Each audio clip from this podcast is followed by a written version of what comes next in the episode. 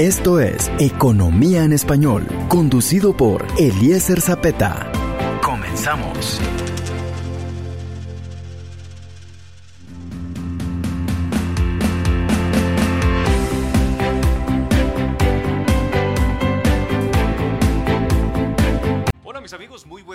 Bienvenidos a la presentación del programa Economía en Español. Mi nombre es Eliezer Zapeta y estoy muy contento por la oportunidad de dirigirme a ustedes y al mismo tiempo estoy muy honrado por contar con su fiel sintonía. Nuestro episodio de hoy lleva por título Freelance. ¿Cobras lo que vales?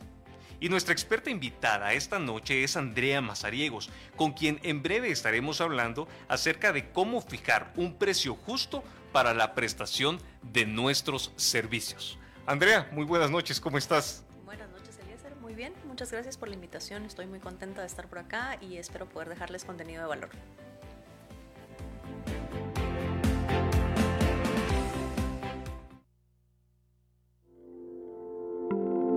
Para entender lo que sucede en el mundo de hoy, debemos comprender los conceptos básicos de la economía. Te presentamos ahora la conversación entre los expertos. Acompáñanos.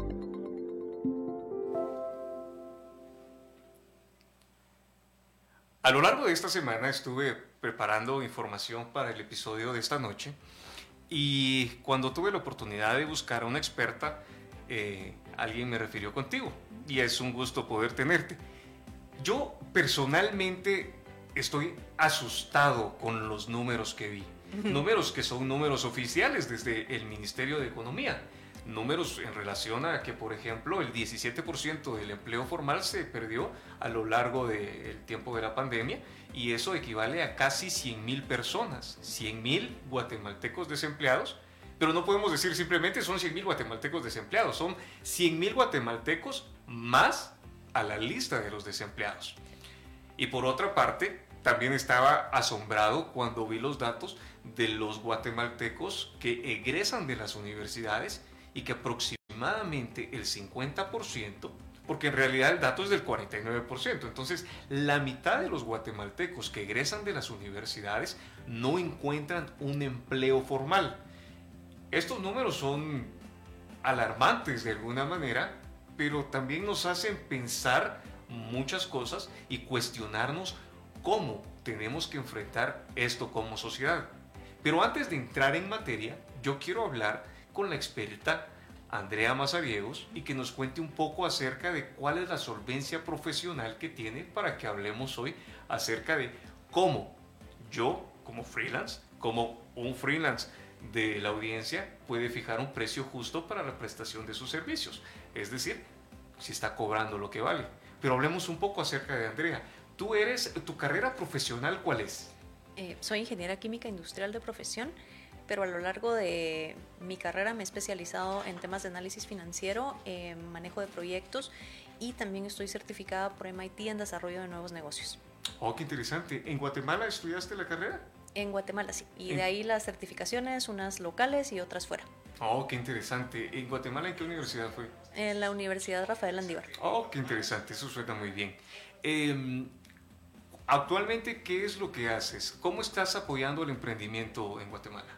Actualmente soy la líder del proyecto Action Research SNA, que es un proyecto que en su fase inicial tenía como propósito la investigación del ecosistema emprendedor, no solamente la investigación cualitativa, sino cuantitativa de las relaciones entre los actores del ecosistema para poder entender realmente, bueno, cómo colaboran los actores del ecosistema, qué brechas existen, em, cuáles son los silos más importantes de actores en el ecosistema y cómo lograr que pues, existan puentes de colaboración.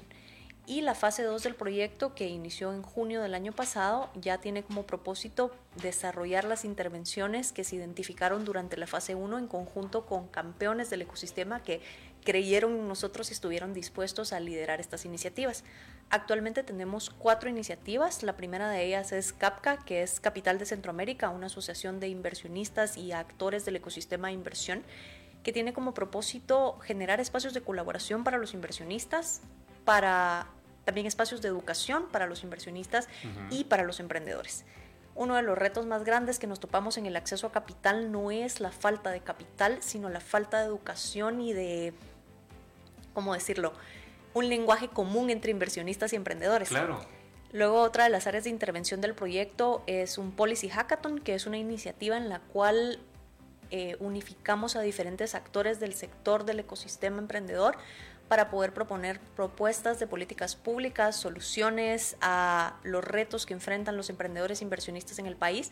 Esto fue en conjunto con el Ministerio de Economía y el propósito principal era poder decirle al ministerio, desde la perspectiva de los practitioners, de las personas que están ejecutando en el ecosistema, hey, probablemente estas son las reformas que necesitamos, esto es lo que necesitamos cambiar dentro de las leyes existentes o crear nuevas leyes específicamente para atender a emprendedores inversionistas a nivel país. Em, nos quedan dos áreas de intervención más. Una de ellas es StartKit, que es una plataforma que consolida la oferta de servicios para emprendedores a nivel país Ahorita estamos en el área metropolitana nada más, pero la idea es expandirlo a nivel de Guatemala. Y aquí, ¿qué van a encontrar? Van a encontrar quiénes me ofrecen qué servicios de acuerdo a la etapa de desarrollo en la que yo estoy como emprendedor y al tipo de proyecto que tengo. Además, convocatorias de eventos, voy a encontrar información para emprender, voy a encontrar, eh, es como un one-stop shop de todas las cosas que yo necesito como emprendedor en mi proceso de desarrollo y a las organizaciones del ecosistema de soporte que son incubadoras, aceleradoras, etcétera, les sirve para entender quién está haciendo qué y también cómo se pueden construir puentes de colaboración entre el ecosistema. Y finalmente, la cuarta área de intervención es una coalición de mujeres fundadoras de empresas no tradicionales y aquí estamos hablando son rockstars todas, la verdad, son fantásticas. Cada una de ellas es impresionante por sí misma y la idea es generar un espacio de colaboración, intercambio donde puedan tener este espacio único de intercambio entre pares con mujeres que están en posiciones similares a ella. La mayoría son fundadoras de empresas de base tecnológica, lo cual ya de por sí es un reto. Eh, fundar una empresa de tecnología en Guatemala, pero además siendo mujer se vuelve bastante complejo, entonces queríamos generar este espacio para que ellas puedan interactuar y colaborar. Mira, a, mí me llama la atención algunas de las cosas que dijiste, por ejemplo, cuando hablaste acerca de la educación para los inversionistas. Pienso que es un dato muy interesante. ¿Qué podrías hablarme al respecto de esto? Porque hablamos de la educación financiera para nosotros los particulares, hablamos de educación financiera para los emprendedores, pero no estoy muy relacionado con decir, por ejemplo, educación financiera para un inversionista. Se supone que el inversionista es el que tiene el capital y, se atreve a arriesgar eh, una parte de su capital para, para, un proyecto de un emprendedor. Y ahí es donde existe una alianza, un puente de colaboración, como lo dijiste. Pero ¿en qué consiste la educación para un inversionista? Esa es una excelente pregunta. Y la educación para un inversionista va enfocada a dos tipos. Personas que tienen el capital ahí, pero no saben cómo invertirlo y tienen la curiosidad de, bueno, cómo entra a un proceso de inversión. Claro. Y ya para inversionistas que han invertido en proyectos tradicionales, por ejemplo, estamos hablando de bienes raíces es muy diferente eh, el tipo o el proceso de inversión eh, en bienes raíces al proceso de inversión en una startup. Entonces es importante como hacer una distinción bien clara entre cuáles son las cosas que puede esperar el inversionista, cómo van a ser los retornos, em, cuál es el due diligence que tiene que hacer para poder identificar si esta startup puede recibir inversión, etc. Entonces ahí estoy hablando de una persona que ha hecho inversiones anteriormente, pero que no tiene claro cómo invertir en startups. Y luego nos vamos al que está así como, bueno, tengo capital aquí parqueado y lo quiero invertir, pero no tengo claro cómo. Entonces es también empezar a formar desde cero a estas personas que tienen el capital y que están buscando cómo invertirlo. Porque es importante educar, porque pues evidentemente es gente que está poniendo su capital en riesgo. Y hay muchísima data estadística que nos demuestra que, por ejemplo, yo soy un inversionista ángel, estoy empezando con tickets promedio de 10 mil dólares si mi primera inversión sale mal, es muy probable que yo no vuelva a invertir por lo menos en dos años. Me perdieron completamente. Y si yo invierto, por ejemplo, en e-commerce, digamos, y ese e-commerce le va mal, no voy a volver a invertir en e-commerce en al menos cinco años. Entonces es bien importante generar educación también porque esa educación genera comunidad y cohesión. ¿Y qué pasa cuando tenemos una comunidad de inversionistas? Podemos hacer coinversiones, podemos diversificar nuestro riesgo y por lo tanto minimizar el impacto negativo de las experiencias negativas de inversión. Claro. Entonces, porque eh, eliminas o reduces un porcentaje del riesgo y eliminas también un porcentaje del temor del inversionista para, para invertir, valga la redundancia. Pero al final de cuentas es eso, porque el capital que un inversionista tiene no quiere perder verlo, No es. Creo que por sentido común una persona no entra al ruedo de la inversión pensando en que va a perder o mentalizado en la pérdida o en el fracaso del negocio o el modelo de negocio en el que está invirtiendo. Sin embargo, creo que hay un tema que no, no queda muy claro eh, cuando hablamos de la inversión o, hay un, una, una, digamos, un escenario que las personas no quieren ver al momento de invertir. Y es que la inversión es una moneda de dos caras. Por, por, digamos, por una parte, el lado positivo es que te puede rendir utilidades, te puede dar eh, créditos eh, a favor en la inversión, pero la otra parte es que también puedes perder. Y entonces, en tanto más alto es el porcentaje de utilidades, mayor es el riesgo y por lo tanto mayor es la posibilidad que la moneda se voltee y que se convierta en una pérdida. Entonces yo creo que es muy valioso hablar de la educación para los inversionistas. Sí, totalmente. Y al final es justamente eso que tú planteas, o sea, mostrar las dos caras. Es un juego de probabilidades y como vas a aumentar tu probabilidad de éxito es diversificando tu portafolio de inversiones y definitivamente, si me dicen, mira, tenés la opción de invertir 10 mil dólares para invertir en una sola empresa, o estos mismos 10 mil dólares te dan para invertir en 10 porque vas a coinvertir con otros, definitivamente quiero invertir en 10. Por supuesto. Porque quizá de esas una me va a dar el retorno de inversión que yo estoy buscando. Entonces creo que esa discusión es extremadamente importante tenerla. Y adicionalmente está porque a nivel país no existe una cultura de inversión y una cultura de ahorro. Y está muy ¿cómo decirlo?, mitificado cómo funciona invertir y para quiénes es invertir. Claro. Algo que nosotros estamos trabajando, y esto es en conjunto con Arcángeles de México, es diversificar el acceso o democratizar, mejor dicho, el acceso a procesos de inversión. Y esta es una de las taglines de Arcángeles que me gusta mucho. Invertir ya no es solo para millonarios. Se pueden hacer microinversiones desde 100 dólares, por ejemplo, en empresas. Ellos montaron una plataforma fantástica que nosotros estamos utilizando en alianza con ellos para que tú como persona de a pie puedes decir, ah, no tengo que tener 100 mil dólares en el banco, pero puedo hacer una inversión de 100 dólares y entender cómo funciona el modelo. Y el impacto que eso tiene en la percepción colectiva de los procesos de inversión tiene el potencial también de cambiar cómo se financian las empresas en el futuro cercano. Exactamente, democratizar esta forma, la democracia de la captación de capital, la democracia para invertir, pero teniendo una conciencia clara de que existen riesgos.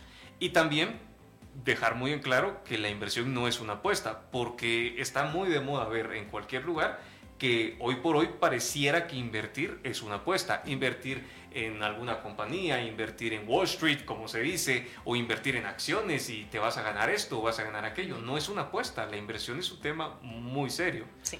Pero nos tenemos que ir a un corte. Vamos y cuando regresemos vamos a seguir hablando no de la inversión, sino vamos a hablar acerca de la inversión en el tiempo y cómo poner un precio fijo, un precio justo para poder cobrarlo.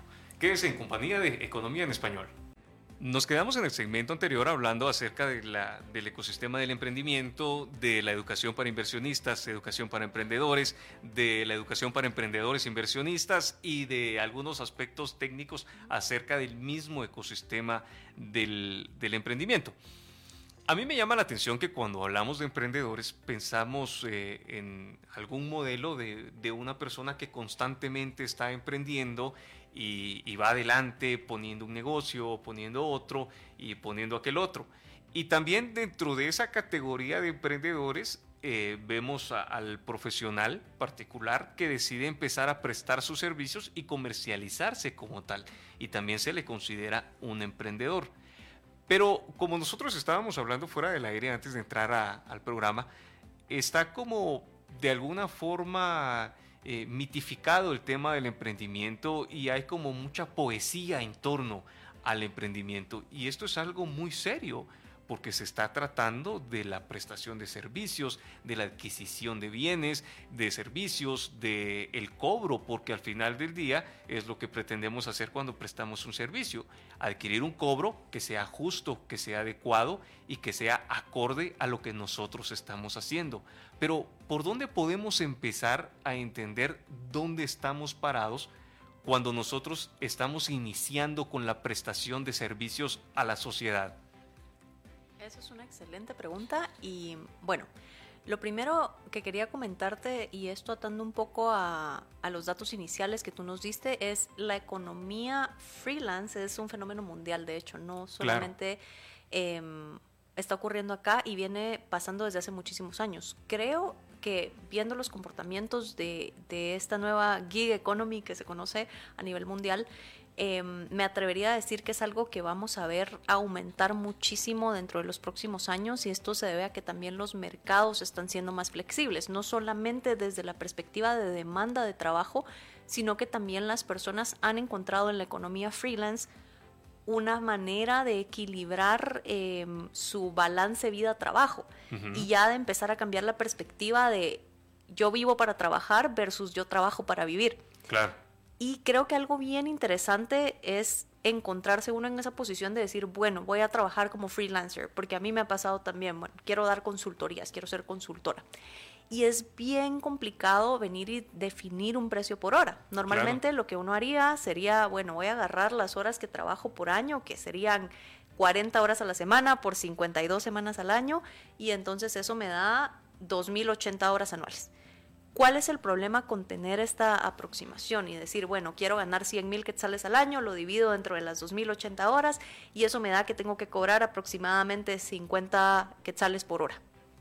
El problema con eso es que no está tomando en consideración que yo ahora no trabajo para alguien, estoy operando una empresa y esa empresa es yo. Yo soy Andrea SA y Andrea S.A. tiene costos de operación, Andrea S.A. tiene tiempo de vacaciones, Andrea S.A. no trabaja las 52 semanas del año porque no es un robot. Entonces es bien importante entender cómo puedo considerar todos estos costos adicionales, porque al final son costos, dentro de mi proceso de definición de cuánto quiero cobrar por hora. Y bueno, la idea de hoy también era poder ir revisando cuáles son esos pasitos que tengo que considerar y que hagamos un ejercicio. Así que si nos escuchan y tienen papel y lápiz a la mano, sería fantástico que pudieran hacer este ejercicio con nosotros y que también lo adapten, ¿verdad? Lo vamos a hacer sobre una base de 100 mil quetzales porque quiero que empiecen pensando alto, pero definitivamente es importante que ustedes lo adapten a cuánto quieren ganar y cuál es el estándar que ustedes quieren generar para ustedes como, como freelancers, como trabajadores independientes. Claro. Yo, yo pienso que como una base podría ser el presupuesto personal o el presupuesto de los costos que tengan como, como persona. Yo podría ponerme, por ejemplo, 100 mil quetzales, pero puede ser que al año eso no me alcance a mí eh, según mi estilo de vida. Y puede ser que 100 mil quetzales sea muy alto para el estilo de vida de otras personas. Es muy relativo yo sugeriría que la base sea el presupuesto personal que la persona tiene. Y si no lo tiene hecho, pues que incluya lo que tiene como gastos fijos para hacer un presupuesto personal y entonces utilizar el ejercicio que tú harás hoy, pero hacerlo de una forma hipotética, o sea, utilizar la base, pero luego adaptarlo a un presupuesto personal y partir de ahí para hacer un cálculo real de lo que esta persona necesita. Totalmente, eso es completamente válido e incluso todavía mejor si tienen un Excel a la mano, porque entonces ya solo sustituyen el valor que nosotros vamos a utilizar hoy de base por el valor que ustedes tengan de su presupuesto personal. Creo que algo muy importante es justamente lo que mencionaba Elias, ¿verdad? ¿Qué quiero hacer yo o para qué quiero ganar el dinero que quiero ganar? Porque algo muy importante es empezar a ver el dinero como una herramienta financiera que nos permite llegar hacia donde nosotros queremos llegar, ya sea metas personales, profesionales, de bienestar, de salud. Eso es lo que nos permite comprar esas cosas que necesitamos y a veces es bien complejo como freelance decir, ok, esto es lo que yo necesito, es lo que yo requiero. Y también tiene mucho que ver, y esto es algo muy peculiar de los guatemaltecos, nos da pena pedir lo que necesitamos, incluso a nosotros mismos. Entonces es bien importante pues que hagamos estos ejercicios. Bueno, lo primero es si estaban calculando esas 2.080 horas y agarrando los 100.000 quetzales que querían ganar y dividirlos dentro de las horas, parece que la matemática tiene sentido, pero realmente tenemos que considerar que nosotros vamos a operar como una empresa. Entonces, ¿qué pasa? Esto es un error de cálculo súper común, no se sientan mal si lo cometen, yo también lo he cometido en el pasado y conozco a muchísima gente que lo ha cometido también. Y la razón principal de esto es que ganar 100 mil quetzales en ingresos comerciales no es lo mismo que tener 100 mil quetzales en la bolsa al final del año. ¿Y por qué les comento esto? Porque también tienen que tomar en cuenta que van a tener que pagar impuestos, que por ejemplo si se pasan de 150 mil quetzales anuales en ganancias, ustedes van a tener que pagar no solamente eh, ISR, el 5%, sino ya van a pasar como a un contribuyente normal y les va a tocar pagar el 12% de IVA más lo que retengan de ISR dependiendo en el régimen en el que estén. También es entender que ganar 100 mil quetzales en ingresos brutos es muy, muy distinto de lo que ustedes van a recibir al final del año o lo que les va a quedar el líquido en la bolsa. Entonces, antes de siquiera empezar a pensar cuál va a ser su tarifa por hora como, como freelancer, es importante considerar cuáles son los gastos de su negocio. Incluyen cosas como alquiler, teléfono, internet, servicios públicos, equipos de oficina, Em, alojamiento de sitios web, si van a tener una página web, publicidad en Facebook, publicidad en Instagram, hay muchísimas cosas que se tienen que considerar. Y esto no les voy a leer toda la lista porque pues es bastante extensa, pero y es depende, muy relativa. Sí, y es muy relativa, exactamente, depende de su giro de negocio, depende qué estén desarrollando ustedes, qué es lo que van a necesitar. Entonces ya ven que es un ejercicio de sentarme y decir, bueno, si yo voy a hacer freelance cuáles son las cosas que yo necesito pagar y tener disponibles, cuáles son mis costos operativos, porque de nuevo estoy operando como una empresa, estoy operando como Andrea SA y Andrea SA necesita estos costos. Yo pienso que cuando estás hablando de estos costos, por ejemplo, un diseñador, yo tengo bastante relación con diseñadores, eh, podrían considerarlo eh, su computadora, el tipo de equipo que necesitan, los software que necesitan para poder operar. Eh, si es un mecánico, pues cuáles son las herramientas que necesita básicas, las herramientas básicas manuales para poder operar eh, en el funcionamiento de, la intervención en un vehículo. Eh, si fuera un contador, eh, los programas o las aplicaciones que necesita para la contabilidad y, y diferentes cosas. En el caso mío, yo soy un economista. Y entonces, para mí, en mi función como un autónomo profesional, porque es lo que yo soy, para mí es muy importante contemplar dentro de mis operaciones o mis costos de operaciones, y si le sirve a la audiencia de, referencia, yo contemplo los cafecitos, los desayunos, los almuerzos o las cenas a las que tengo que participar. Me interesa eh, una consultoría con alguien, estoy hablando con algún agente financiero, alguna institución bancaria, acordamos encontrarnos en un café, en un restaurante para una cena contemplar que yo voy a pagar esa cena porque es parte de mi inversión como profesional y es parte de mis costos operativos que yo ya tengo contemplados. El combustible que necesito para moverme de un lugar a otro. Si bien yo no tengo una oficina contratada, no estoy en un lugar per se, no tengo mucho personal a mi alrededor que, que dependa en una planilla de mí, pero sí tengo costos operativos que no están contemplados en una forma tradicional, sino que hay que contemplarlos como por ejemplo lo que ya dije antes, el café, la gasolina, em, incluso eh, mandar a finales de año a las personas que me contrataron a lo largo del año un presente de agradecimiento. Son cosas lógicas que podrían entrar dentro de los costos operativos para el funcionamiento. Pienso que podría ser un buen ejemplo. Totalmente. Y justamente esos costos que mencionaba Eleazar son súper importantes considerarlos. Definitivamente, ustedes van a necesitar equipo, van a necesitar gasolina. Esos cafecitos que tienen con clientes son costos operativos. Y eso es algo que normalmente no tomamos en cuenta cuando estamos empezando nuestro proceso como freelancers. Debemos considerar todos esos costos porque son lo que nos cuesta operar nuestra empresa. Una vez que ya tenemos considerados esos costos, tenemos que tener claro cuánto vamos a trabajar.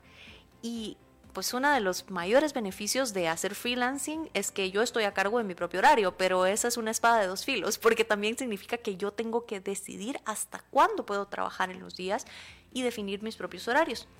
Algo muy importante es primero entender qué cantidad de semanas voy a trabajar al año. Digamos que me voy dos semanas de vacaciones a finales de año y una semana a medio año y una semana de Semana Santa. Ahí ya quité cuatro semanas de las 52 que tiene el año, por ejemplo. También es importante definir qué cantidad de horas voy a trabajar cada día, qué cantidad de horas voy a trabajar cada semana y de todas esas horas entender cuáles son facturables y cuáles no. Y vamos a hacer una distinción bien importante. Una hora facturable es una hora que yo estoy trabajando directamente con un cliente. Una hora no facturable es donde estoy haciendo trabajo administrativo. Haciendo facturas, enviando retenciones, haciendo publicidad, montando mi campaña de marketing en Facebook, son horas que no le puedo cobrar a nadie y que nadie me las va a pagar, sino que simplemente yo tengo que considerarlas dentro de mi estructura de costos. De tus costos operativos. Exactamente, exactamente. Y algo muy importante también a recordar es, especialmente porque somos este, esta banda de una sola persona y que a nosotros nos toca hacer todo, es importante recordar que no somos robots. Tenemos que diseñar un ritmo de trabajo que sea viable y que sea factible dentro de nuestras capacidades. Porque si no, si nosotros nos quemamos y nuestra empresa somos nosotros, ya no vamos a poder generar dinero. Entonces es bien importante diseñar este ritmo de trabajo que nos permita ser rentables y eficientes al mismo tiempo. Finalmente, tienen que pensar en el margen de beneficio que ustedes quieren como freelance. Ustedes están vendiendo un producto o servicio. Dentro de todos estos costos, ¿cuánto quieren ganar? ¿Qué porcentaje? Algo muy, muy importante recordar es que el salario no es una ganancia, es un gasto comercial.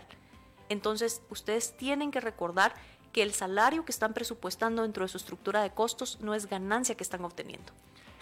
El salario no es ganancia. El salario es un costo comercial. Un costo comercial. Nos tenemos que ir a un corte, pero vamos a regresar y cuando, cuando regresemos vamos a recapitular un poco más acerca de que somos una empresa de una sola persona, estamos eh, aquí para estipular los costos, debemos establecer los márgenes de utilidad que nosotros necesitamos, pero necesitamos partir o debemos partir de una base financiera clara que podría ser un presupuesto de costos para poder operar de una manera equilibrada o llegando al punto de equilibrio. Mis amigos, quédese con nosotros, esto es Economía en Español, mi nombre es Eliezer Zapeta y estoy muy contento de estar con ustedes. Ya volvemos después del corte. Estamos de regreso en el programa Economía en Español y estoy muy contento porque estamos hablando de un tema muy interesante que además tiene mucho impacto a nivel social. Freelance. ¿Cobras lo que vales? Y este es un tema que tiene mucha relevancia porque hay muchas personas que trabajan de manera independiente o que somos autónomos profesionales o profesionalmente autónomos. Cuando tú hablaste de que en el mundo el ser freelance eh, o el freelancer es una cultura, pienso que es muy cierto. Definitivamente, en Guatemala pues hay números muy interesantes. Pero me gustaría además de hablar de Guatemala, señalar que en el mundo, en el año 2020, se perdieron 225 millones de empleos.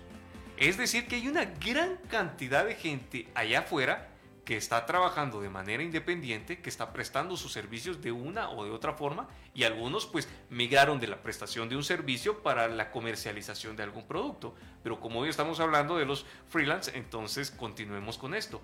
Hablábamos de que tenemos que contemplarnos o, debemos observarnos como una empresa, porque eso es lo que somos, y debemos contemplar costos operativos, costos de mercadeo, costos de funcionamiento, costos de diferentes tipos, de diferentes rubros, según la naturaleza de los servicios que cada quien quiera prestar. Y nos estabas diciendo que debemos estipular estos costos y al mismo tiempo establecer el margen de utilidades que nosotros pretendemos obtener porque el salario o la prestación de estos eh, servicios y el cobro no necesariamente es una ganancia, sino que es un costo de funcionamiento. ¿Es así? ¿Te capté toda la idea? Sí. ¿Sí? Ok, vamos. Súper bien. Y de hecho me encanta que retomes ese punto de justamente decir el salario no es una ganancia, sino es un costo de funcionamiento, es un gasto comercial, porque pensemos en hacer empresa, por ejemplo si yo considero mi salario una ganancia, entonces ¿qué pasa si quiero contratar a otra persona para que preste servicios conmigo? Ahí me voy a encontrar en el predicamento de, uy, no, esta es mi ganancia, no la puedo tocar. Si considero el salario dentro de mi estructura de costos, entonces va a ser más fácil hacer crecer mi empresa, que puede ser Andrea Mazariegos S.A. y ahora ya Andrea Mazariegos tiene 10 empleados, por ejemplo. ¿Por qué? Porque dentro de mi estructura inicial yo considero el salario como lo que era. Justamente es ese gasto comercial de tener a una persona operando una empresa. La ganancia, y esto es algo súper importante, es lo que me queda después de pagarme mi salario y después de pagar todos los gastos comerciales. ¿Y para qué me queda esta ganancia? Pues es el dinero que tengo disponible para reinvertir en subir de nivel y aprender nuevas habilidades, mejorar mis sistemas y procesos, comercializar mis servicios, generar más clientes potenciales, aterrizar nuevos clientes y hacer crecer mi negocio.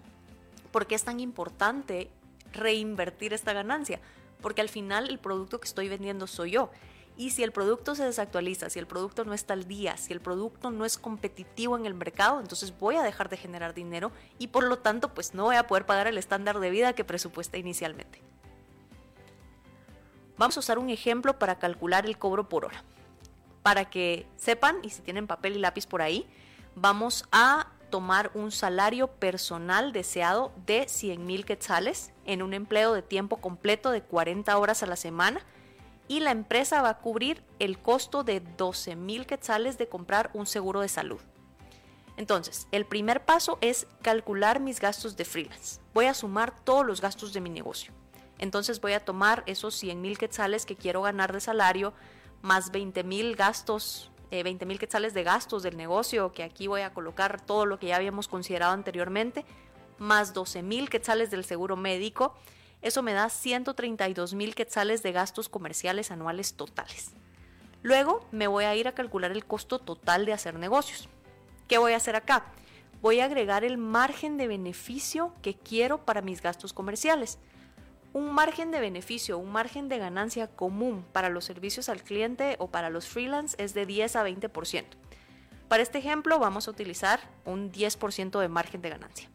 Entonces, tengo 132 mil de gastos totales y lo voy a multiplicar por 1.10 y eso me va a dar 145 mil 200 quetzales de costo total de hacer negocios. Entonces, si ven, si yo quiero ganar un salario de 100 mil quetzales al año, tengo que considerar 145.200 de costos totales. ¿142.200 de costos totales? 45.200. 145.200 de costos totales. Pero eso estás hablándome de, o estás hablándonos acerca de lo que pretendemos percibir. Si mis costos totales son de 145.000 y yo pretendía antes tener una o, a percibir 100 mil quetzales de ganancias, que creo que sería una mala interpretación decir ganancias porque al final de cuentas no es ganancia, eh, ¿cómo hago para compensar esta diferencia? Eso es una excelente pregunta. Bueno, vamos a, a, continuar nuestro proceso. Lo siguiente que vamos a hacer es calcular el número de horas facturables.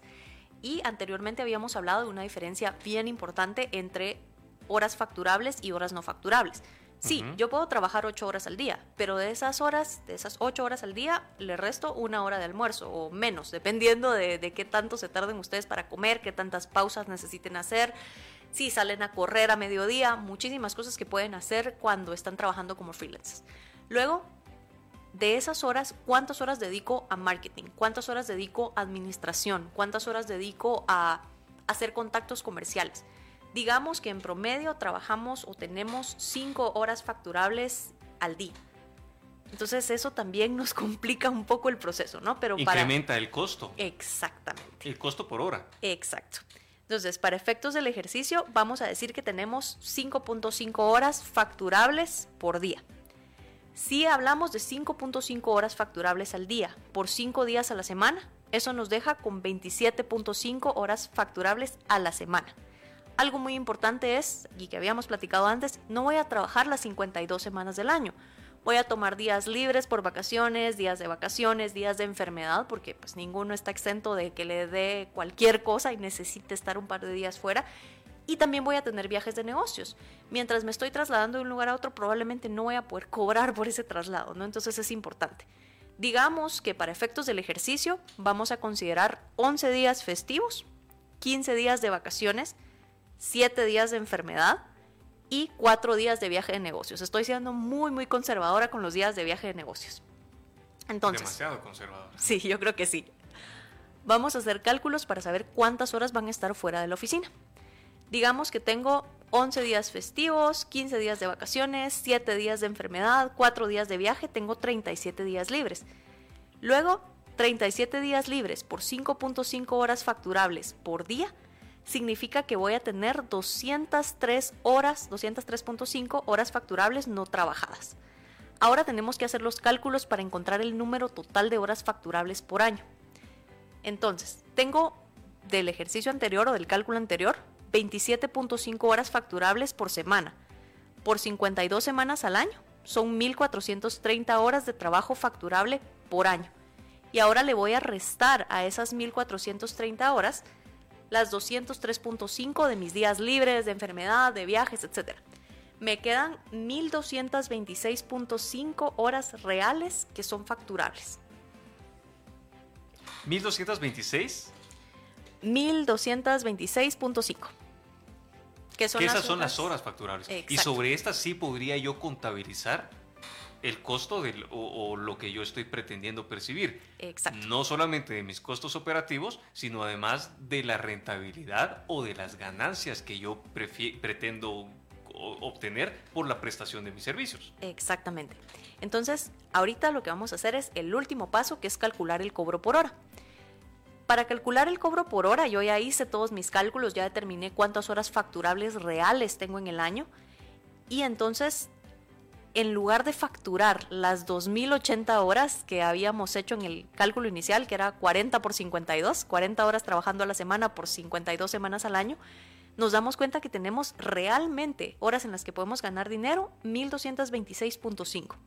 Ahora que sabemos que el costo total de hacer negocios es de 145.200 quetzales y que la cantidad total de horas facturables que tengo por año es de 1.226.5, podemos calcular la tarifa mínima, ojo, tarifa mínima por hora que necesitamos cobrar para poder cubrir todos estos costos y pagarnos el salario que nos queremos pagar. ¿Cómo lo voy a hacer? Voy a dividir mi costo total, los 145.200, dentro de las 1.226.5 horas facturables. Y eso me da una tarifa de 118 quetzales por hora, mínimo.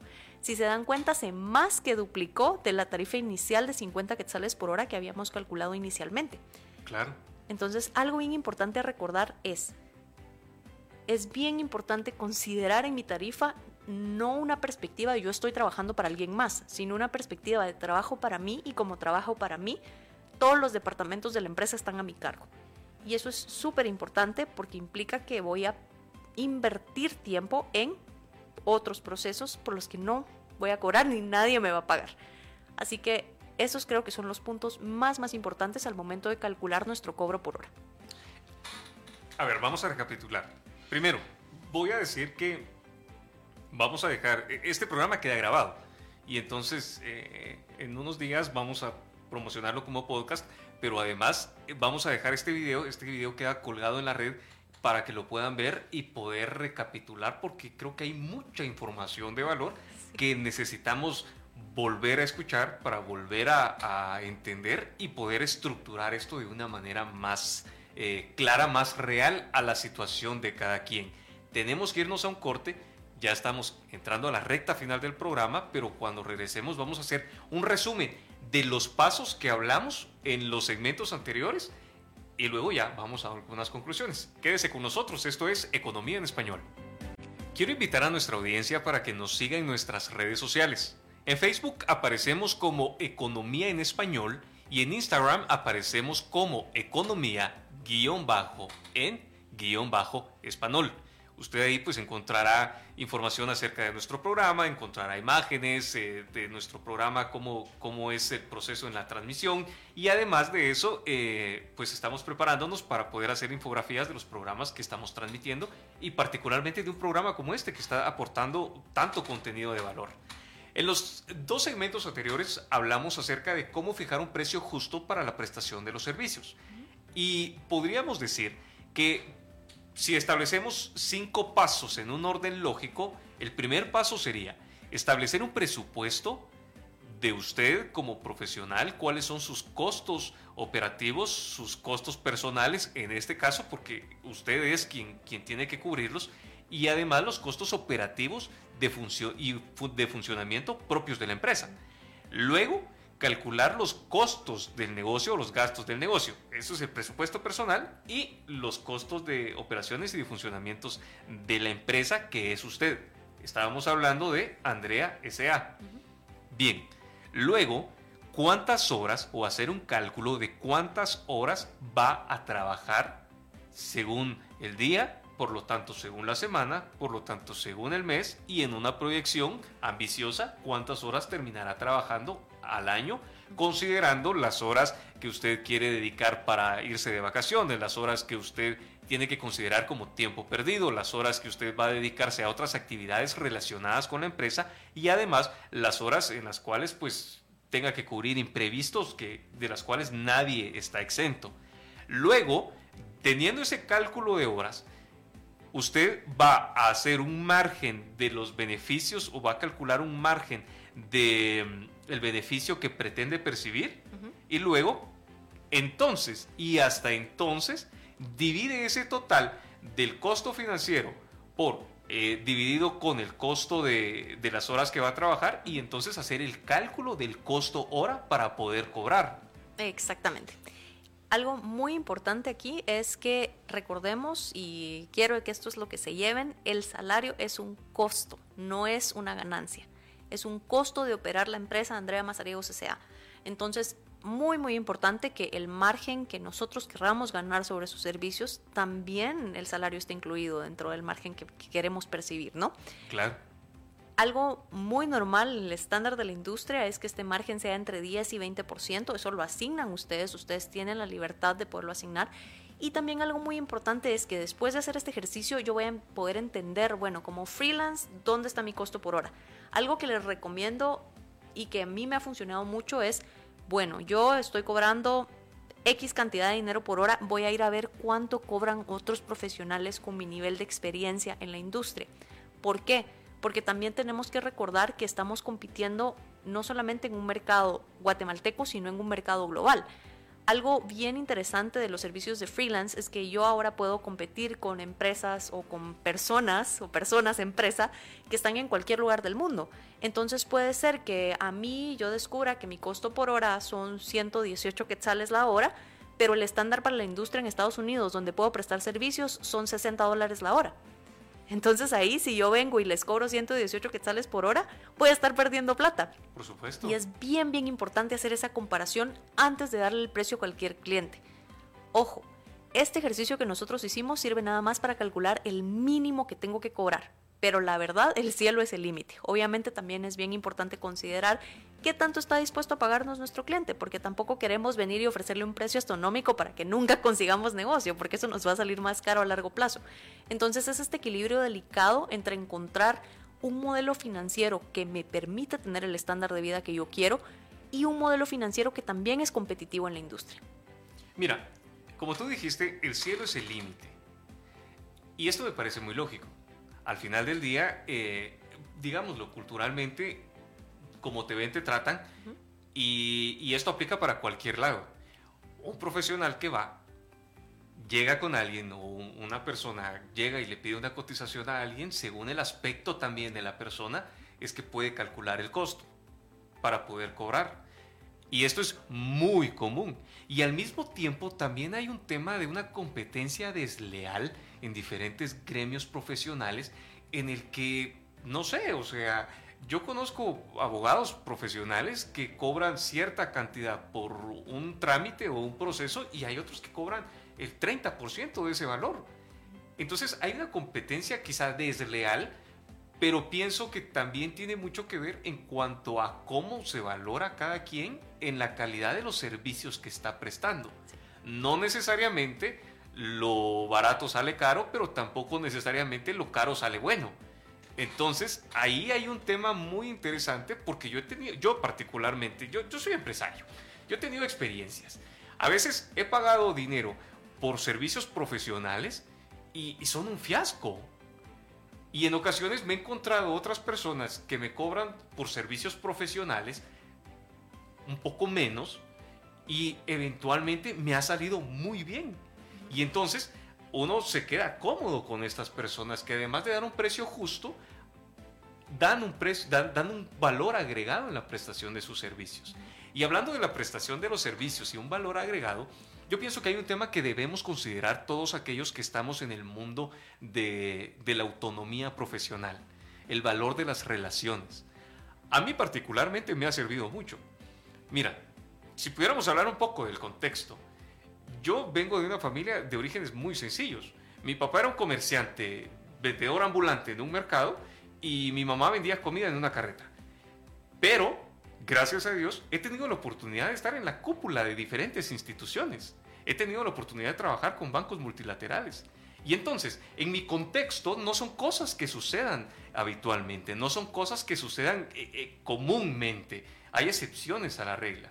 Sin embargo, hay un consejo que yo recibí de una mujer muy sencilla que fue mi madre. Y ella me decía, mira, mijo, siempre tenés que ser educado y acomedido. Porque una persona acomedida y educada cae bien donde sea. ¿Sabes?